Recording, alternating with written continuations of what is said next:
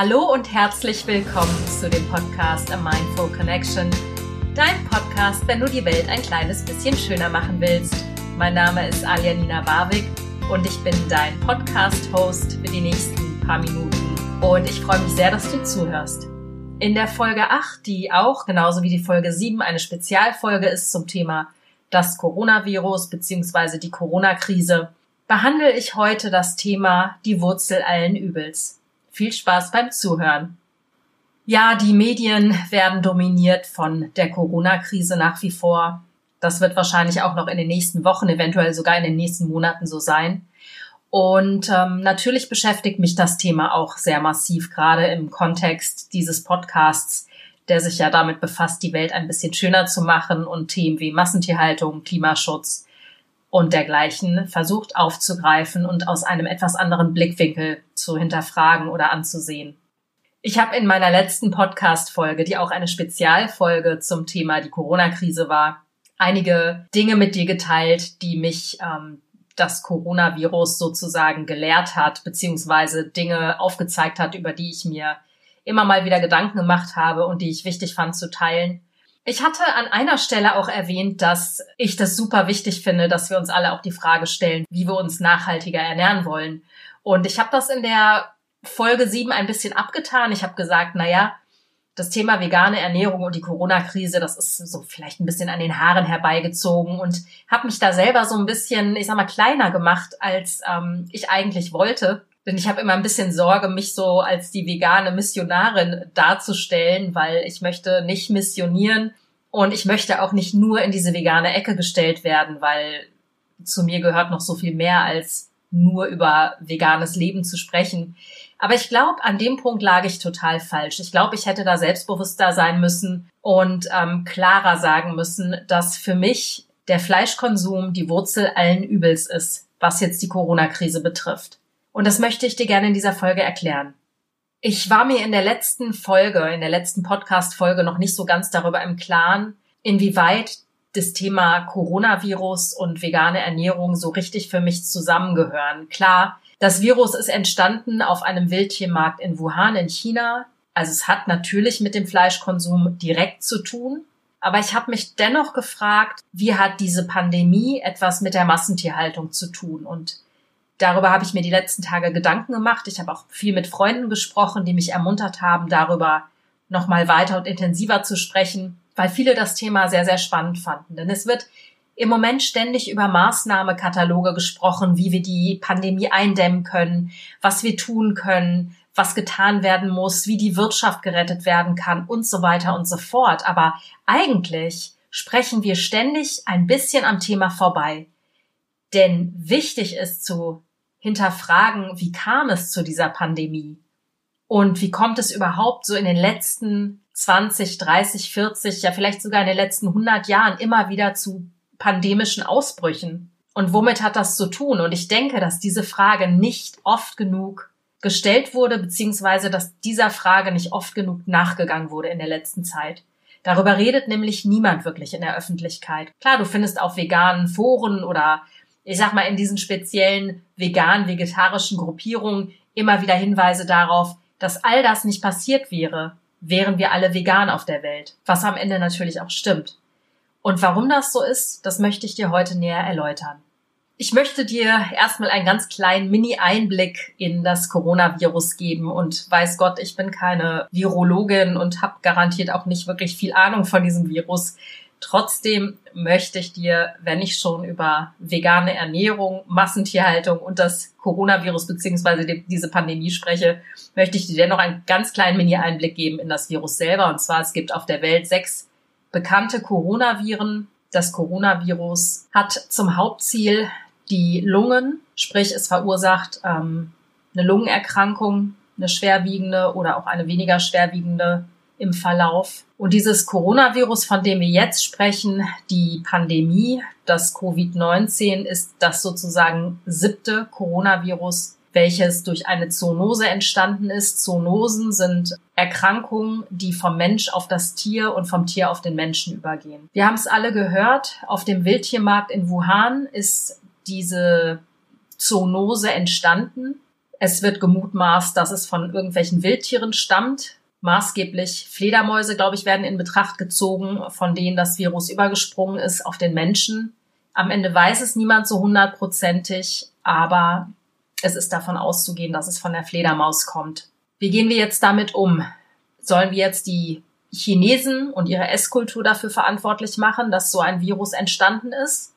Es ist natürlich sehr leicht, mit dem Finger auf eine andere Kultur zu zeigen und zu sagen, ihr geht nur, weil die sich so ernähren, ist es zum Entstehen dieses Virus gekommen und die sind schuld, die Chinesen und so weiter und so fort. Ganz kleine Randnotiz. Ich habe gelesen, dass sich gerade in Amerika die Leute mit Waffen eindecken und die Gruppierung an Menschen, die das in erster Linie macht, das sind Amerikaner chinesischer Abstammung, die Angst haben, dass sie dafür verantwortlich gemacht werden und jetzt um Leib und Leben fürchten und sich deswegen mit Waffen eindecken, um sich im Zweifelsfall wehren zu können. Also soweit ist es schon gekommen. Ähm, deswegen, ich glaube, es ist viel zu kurz gedacht und natürlich viel zu einfach zu sagen, ach ja, die bösen Chinesen waren es mal wieder, die essen ja auch Hunde und Katzen. Kein Wunder, dass das Virus so entstehen konnte. Bitte nicht diesen Fehler machen. Das ist nicht nur zu einfach, es ist auch von Grund auf falsch.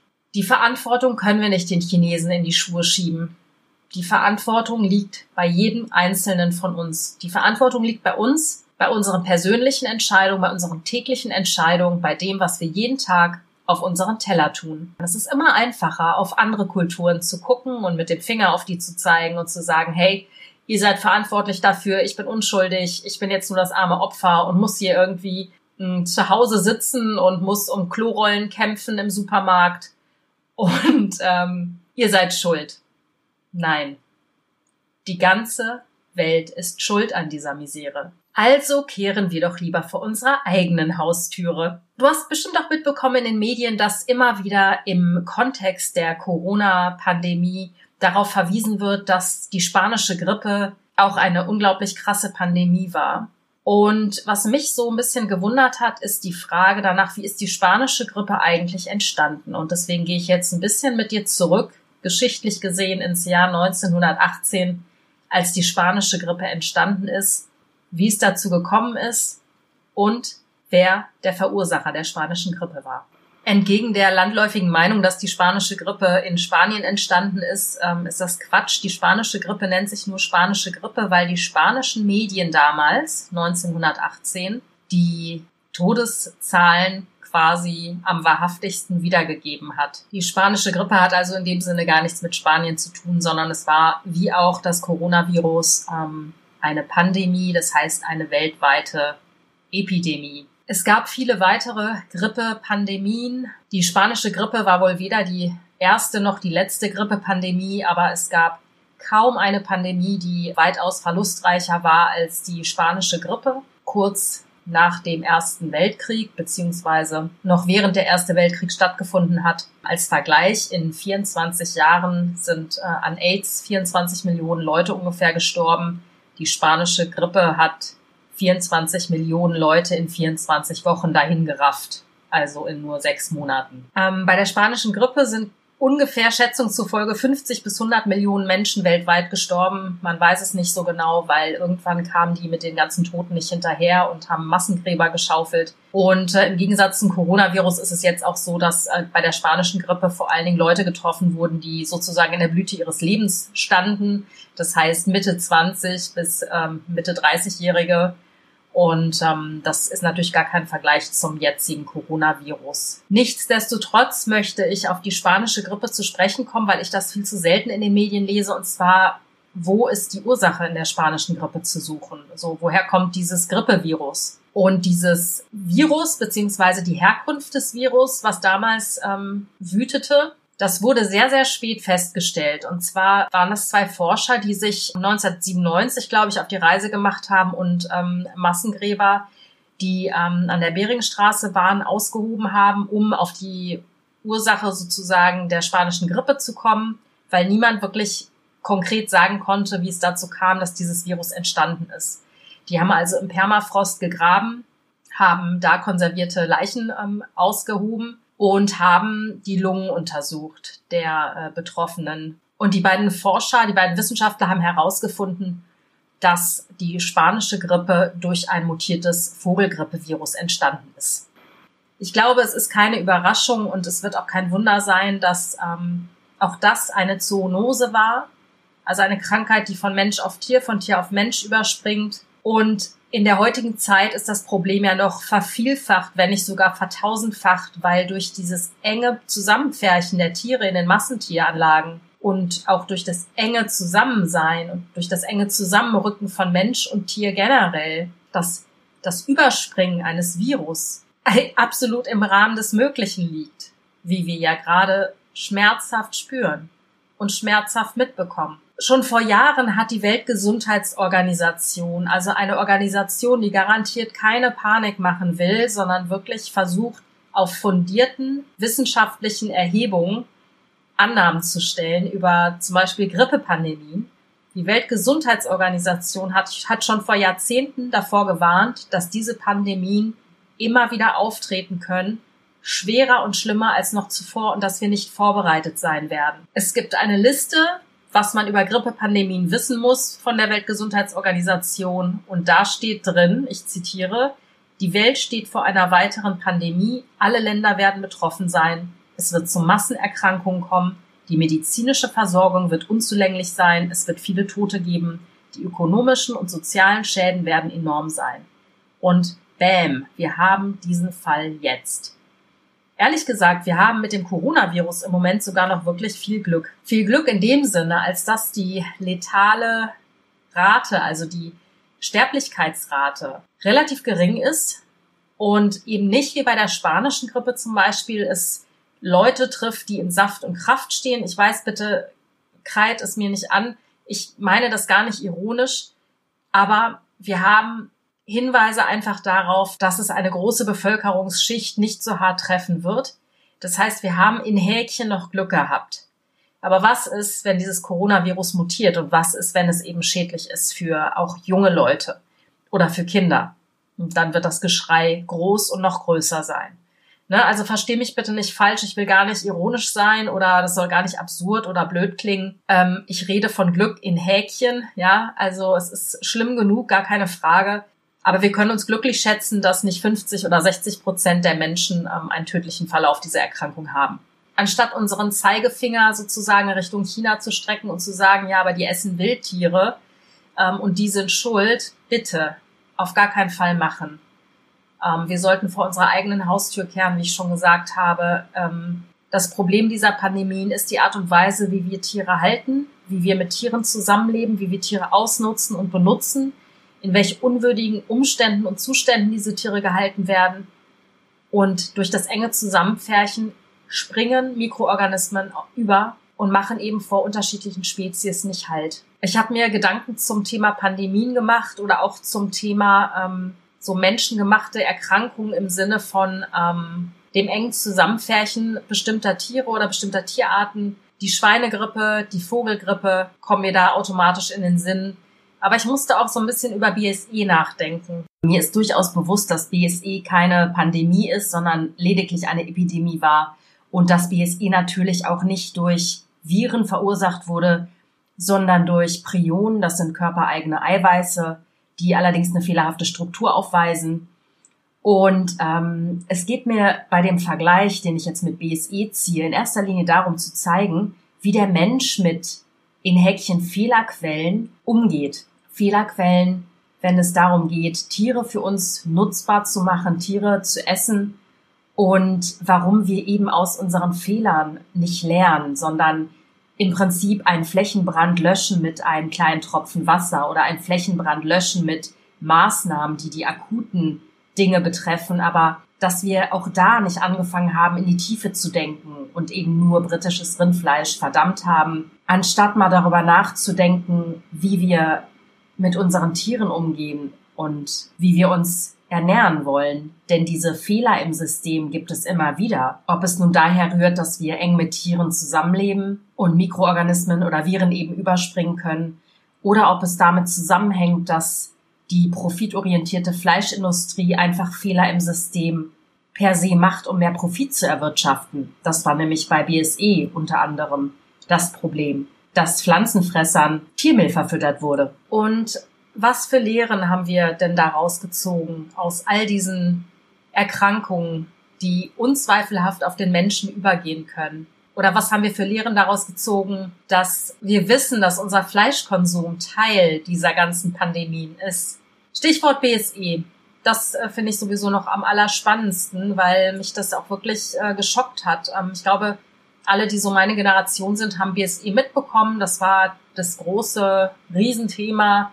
Die britischen Rinder, die auf gar keinen Fall ähm, in die EU kommen durften, damit wir sie essen. Was also wurde in Konsequenz gemacht? Ähm, Tiermehl durfte nicht mehr verfüttert werden, was absolut richtig und korrekt ist, denn das ist die größte Sauerei überhaupt.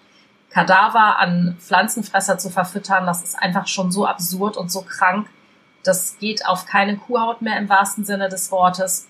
Das war die eine Konsequenz. Die andere Konsequenz war, dass natürlich das britische Rindfleisch konsumtechnisch beziehungsweise verkaufstechnisch natürlich wahnsinnig eingebrochen ist. Niemand wollte mehr britisches Rindfleisch essen führte dazu, dass unzählige Rinder getötet und notgeschlachtet wurden. Notgeschlachtet in dem Sinne, dass das Fleisch verbrannt und weggeschmissen wurde. Dazu kam noch, dass die Schlachtungen geändert wurden, beziehungsweise die Schlachtgesetze.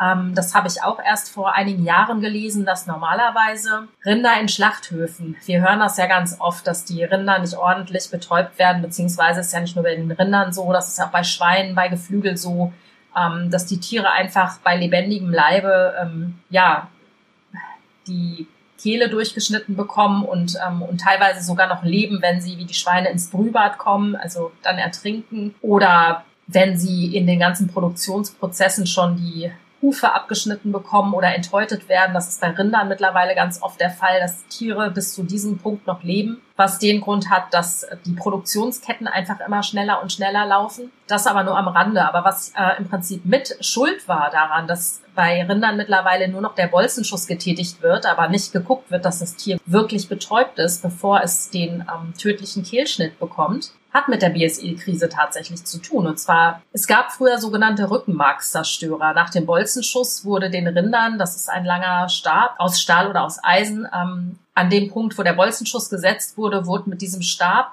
sozusagen das Rückenmark zerstört, was zur Folge hat, dass die Rinder so weit betäubt waren, dass sie eben nichts mehr mitbekommen haben. Mittlerweile wird nur noch der Bolzenschuss getätigt und wir wissen alle, dass der oft fehlerhaft ist, weil die Menschen, die da arbeiten, weder gut genug geschult sind, noch teilweise die Zeit haben, den Bolzenschuss ordentlich zu setzen, noch die anatomischen Kenntnisse haben, um den Bolzenschuss richtig zu setzen. Das heißt, sie wissen noch nicht mal, wo sich genau das Gehirn des Rindes befindet. Das heißt, viele Rinder sind gar nicht ordnungsgemäß betäubt, wenn sie getötet werden. Dadurch, dass es BSE gab, wurde dieser Rückenmarkszerstörer aus den Fleischhygieneordnungen rausgeschrieben. Das heißt, dieser Rückenmarkszerstörer durfte nicht mehr zum Einsatz kommen, weil eben Hirnmasse durch diesen Rückenmarkszerstörer in das Fleisch kommen konnte. Damit wollte die Politik eben vermeiden, dass Gehirnfetzen oder ähm, Rückenmarksfetzen sozusagen ins Fleisch kommen und das für den Konsum unbrauchbar machen. Das ist also für uns Menschen die Lösung, mit solchen Problemen umzugehen.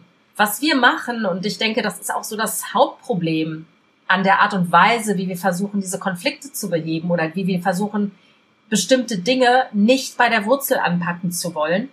Wir fangen an, Flächenbrände mit kleinen Tropfen zu löschen, Flächenbrände mit kleinen Mini-Eimerchen zu löschen. Ähm, und wir, wir verstehen nicht und wir sehen nicht, wo eigentlich das Hauptproblem, die Ursache allen Übels liegt. Wir gucken da nie hin. Und ich verstehe überhaupt nicht, warum wir das nicht machen. Na doch, natürlich verstehe ich, warum wir es nicht machen, weil das eine viel zu große Veränderung beinhalten würde. Denn wir müssten uns dann alle an die Nase packen. Wir müssten alle gucken, dass wir unser Verhalten ändern. Denn nur durch unser Verhalten, durch unsere eigenen täglichen Entscheidungen findet all das statt. Wenn wir aus der Corona-Krise nicht lernen, wenn wir nicht anfangen, zur Wurzel zu gucken, und die Wurzel ist nicht China. Die Wurzel sind nicht die Wildtiermärkte, die im Übrigen, wie ich heute gelesen habe, wohl verboten werden von der chinesischen Regierung, was ja schon mal ein guter Schritt in die richtige Richtung ist. Wir müssen aufhören, Fleisch zu essen. Punkt. Es tut mir leid, ich kann dafür keine schönen Euphemismen mehr finden. Ähm, ich kann es nicht mehr schön reden. Wir müssen aufhören, diesen Wahnsinn mitzumachen und wir müssen aufhören, Riesenflächenbrände versuchen zu löschen mit kleinen Mini-Babytropfen. Es funktioniert nicht, dass wir den Klimawandel stoppen, indem wir Geld in Forschung investieren, die versuchen, die Methanproduktion bei Kühen möglichst gering zu halten. Ich hatte vor kurzem eine Diskussion mit meiner Schwester darüber. Es wird geforscht und unglaublich viel Geld verprasst in die Forschung, wie man Kühe dazu bringen kann, weniger Methan auszustoßen. Das ist zwar schön und gut, aber es ist einfach total falsch gedacht, weil das Problem nicht an der Wurzel angegriffen wird. Wir müssen uns überlegen, wie wir landwirtschaftlich uns neu aufstellen wollen. Wir müssen uns überlegen, wie wir leben wollen. Wir müssen uns überlegen, wie wir diese Welt hinterlassen für unsere Kinder. Und wir müssen es jetzt tun. Dieses kleine Coronavirus haut uns nochmal in letzter Konsequenz alles um die Ohren. Wie gehen wir mit diesen Pandemien um? Diese Pandemien sind verursacht durch Tiere und nicht die Tiere sind schuld, sondern unser Umgang mit den Tieren ist die hauptverantwortliche Quelle für dieses ganze Elend. Und das müssen wir endlich sehen und begreifen. Und wenn wir das nicht tun, wird die nächste Pandemie kommen und die kann noch viel schlimmer sein als dieses Virus. Wir müssen uns darüber im Klaren sein. Und ich finde das alles richtig und notwendig und absolut gut, wie die Regierung im Moment in dem akuten Ausnahmezustand auf diese Pandemie reagiert. Wir müssen uns auf uns besinnen, wir müssen uns zurückziehen, wir müssen gucken, dass wir diese Kurve der Ausbreitung klein halten und flach halten. Flatten the curve. Gar keine Frage. Wir müssen zu Hause bleiben, wir müssen unsere sozialen Kontakte reduzieren, wir müssen dieser Pandemie Einhalt gebieten. Und die Maßnahmen sind absolut korrekt und absolut wichtig.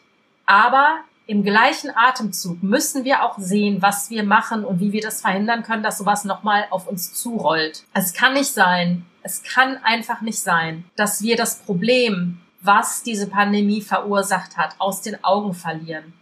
Das darf nicht passieren. Es darf einfach nicht passieren. Und ich verstehe nicht, wie man so borniert sein kann und ständig über irgendwelche Dinge reden kann, die Tropfen auf den heißen Stein sind, aber die nicht das Problem an der Wurzel anpacken. Und ich bin es auch müde, mich zu verstecken und ich bin auch müde, mich jetzt in all dem ganzen Chaos zurückzunehmen und nicht zu sagen, was ich denke. Ähm, ich habe mich nicht getraut, das in der Folge 7 zu sagen. Ähm, ich habe versucht, es klein zu reden, aber ich war mir da auch noch gar nicht so richtig klar, wie ich das richtig zusammenbringen wollte. Aber je mehr ich mich jetzt die letzten Tage damit befasst habe, desto mehr wird für mich klar, wir müssen das Problem an der Wurzel packen. Und ich verstehe nicht, dass ich mich mit Freunden, mit Bekannten von mir unterhalte, die alle intelligente Menschen sind, die alle aufgeklärt sind, aber die dieses Problem einfach ignorieren wollen, weil sie verdammt nochmal zu bequem sind. Und diese Bequemlichkeit muss aufhören. Deswegen können wir auch nicht nach China zeigen, sondern wir müssen uns an unsere eigene schöne Nase packen und sagen, okay, let's do it. Das ist vielleicht jetzt so ein bisschen weiter weg vom Thema, aber ich habe ähm, in den letzten Tagen auch Nachrichten verfolgt ähm, und ich bin selber in den Stau reingeraten, der Richtung Polen geht. Die Grenzen sind ja geschlossen, die Grenzkontrollen sind sehr stark und Tiertransporte stehen in 60 bis 100 Kilometer langen Staus. Die Tiere, die sowieso schon stundenlang transportiert werden und äh, kein Futter und kein Wasser haben, schreien wie am Spieß. Die Kühe müssen gemolken werden den Tieren ist heiß, die sind vollkommen dehydriert, weil sie zum nächsten Schlachthof äh, transportiert werden. Das kann es doch nicht sein. Wieso schließen wir alles, aber die Schlachthöfe werden weiter offen gehalten? Wieso werden nicht die Schlachthöfe geschlossen? Klar, die Fleischindustrie will nicht zum Erliegen kommen und scheinbar gibt es noch immer viel zu viele Menschen, die nach Fleisch gieren in den Supermärkten. Ich habe keine Ahnung. Ähm, ich finde das einfach schrecklich. Also wenn man an diesen Tiertransporten vorbeigefahren ist, so wie ich das vorgestern gemacht habe, es ist wirklich ein Bild des Grauens und es macht mich einfach wütend und total traurig, weil genau das ist das Problem. Die Tiertransporte rollen weiter und wie gesagt, wir versuchen Flächenbrände mit kleinen Eimerchen zu löschen und das ist einfach falsch. Wir müssen der Tatsache und der Realität ins Auge sehen, wo das alles angefangen hat. Und es kann nicht sein, dass diese Tiertransporte weiter auf den Straßen rollen. Mich macht es genauso traurig, wie wenn ich sehe, dass jetzt mit Hochdruck und Feuereifer an einem neuen Impfstoff geforscht wird gegen das Covid-19. Ähm, natürlich gibt's Tierversuche und natürlich wird es an Rhesusaffen erforscht, an, an Mäusen, an Ratten, weiß der Henker an welchen Tieren. Klar, ich weiß, Forschung ist wichtig und äh, Wissenschaft ist wichtig, das ist mir alles klar und ich möchte das jetzt auch gar nicht aufwiegen. Was ich nur sagen will, ist auch hier, wir müssten all diese Dinge nicht tun, würden wir kein Fleisch mehr essen. Das ist einfach so.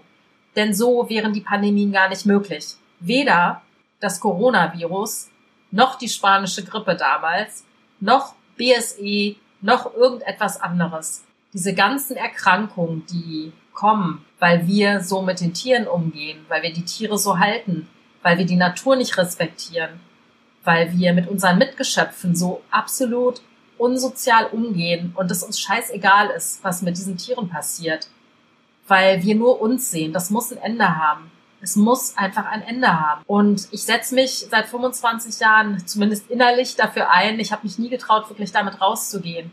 Aber wenn ich all das jetzt sehe, dann möchte ich meine Stimme erheben und es ist mir auch egal, wie sehr ich gehasst werde.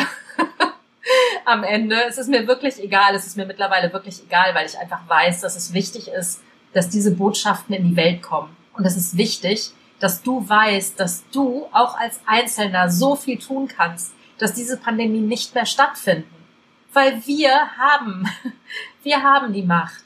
Jeder einzelne von uns. Ich beschwöre das Bild jetzt gerne nochmal hinauf. Und zwar, wir sind der Dominostein, der einzelne Stein. Wenn wir umkippen und in die richtige Richtung fallen, können wir so viele andere Menschen anstecken. Also anstecken ist jetzt vielleicht in dem Kontext ein bisschen merkwürdiges Wort, fällt mir gerade ein. Aber ja, wir können Änderung einleiten. Wir sind nicht alleine und wenn wir einen kritischen Punkt, eine kritische Masse erreichen, dann können wir eine riesige Veränderung, eine riesige globale Veränderung auf dieser Welt verursachen und das ist so tröstlich. Und deswegen müssen diese Botschaften raus in die Welt. Deswegen musst du begreifen, dass nie über die Ursache dieses Übels gesprochen wird. Die Wurzel allen Übels ist unser Fleischkonsum. Und es bist nicht du oder du oder du, weil du noch Fleisch isst. Wir sind alle Gefangene von einem System, aber wir können uns auch von diesen Fesseln befreien. Wir müssen nicht weiter die Gefangenen sein. Wir sind intelligente Wesen. Wir haben ein IQ. Und ja, ich weiß, es gibt viele Stimmen, die sagen, mein Gott, es gibt so viele dumme Menschen da draußen. Ja, vielleicht gibt's die. Dann sei du doch schlauer. Sei du schlauer. Sei du die Änderung, die du in der Welt sehen willst. Ich äh, hoffe, dass diese Worte ja, in dein Herzen angekommen sind und dass du verstehst, was ich meine. Ich hoffe, dass, dass ich diese ganzen wissenschaftlichen Geschichten irgendwie einigermaßen gut ähm, ausdrücken konnte. Und verzeih mir bitte, wenn ich jetzt nicht die große Wissenschaftsexpertise habe, aber ich habe einfach versucht, aus meinem Herzen zu sprechen und durch diese ganze Wissenschaftlichkeit bin ich da manchmal aus dem Tritt geraten. Ich hoffe, das ist nicht ganz so schlimm und ähm, ja, ich ich wünsche mir einfach nur, dass du auf dein Herz hörst und dass du begreifst, dass du die Welt in deinen Händen trägst und dass du was machen kannst. Und je mehr Menschen es werden, die das Gefühl haben, dass sie etwas bewegen können und je mehr Menschen sich bewusst werden darüber, dass es so nicht mehr weitergehen kann und Tiere von ihrem Teller nehmen, desto besser. Ich wünsche dir von Herzen alles Gute, bleib gesund, halt dich schön fern von allen anderen, nicht emotional, aber körperlich und ähm, ja, ich drück dich und wünsche dir von Herzen das Beste für die nächste Zeit. Deine Alia.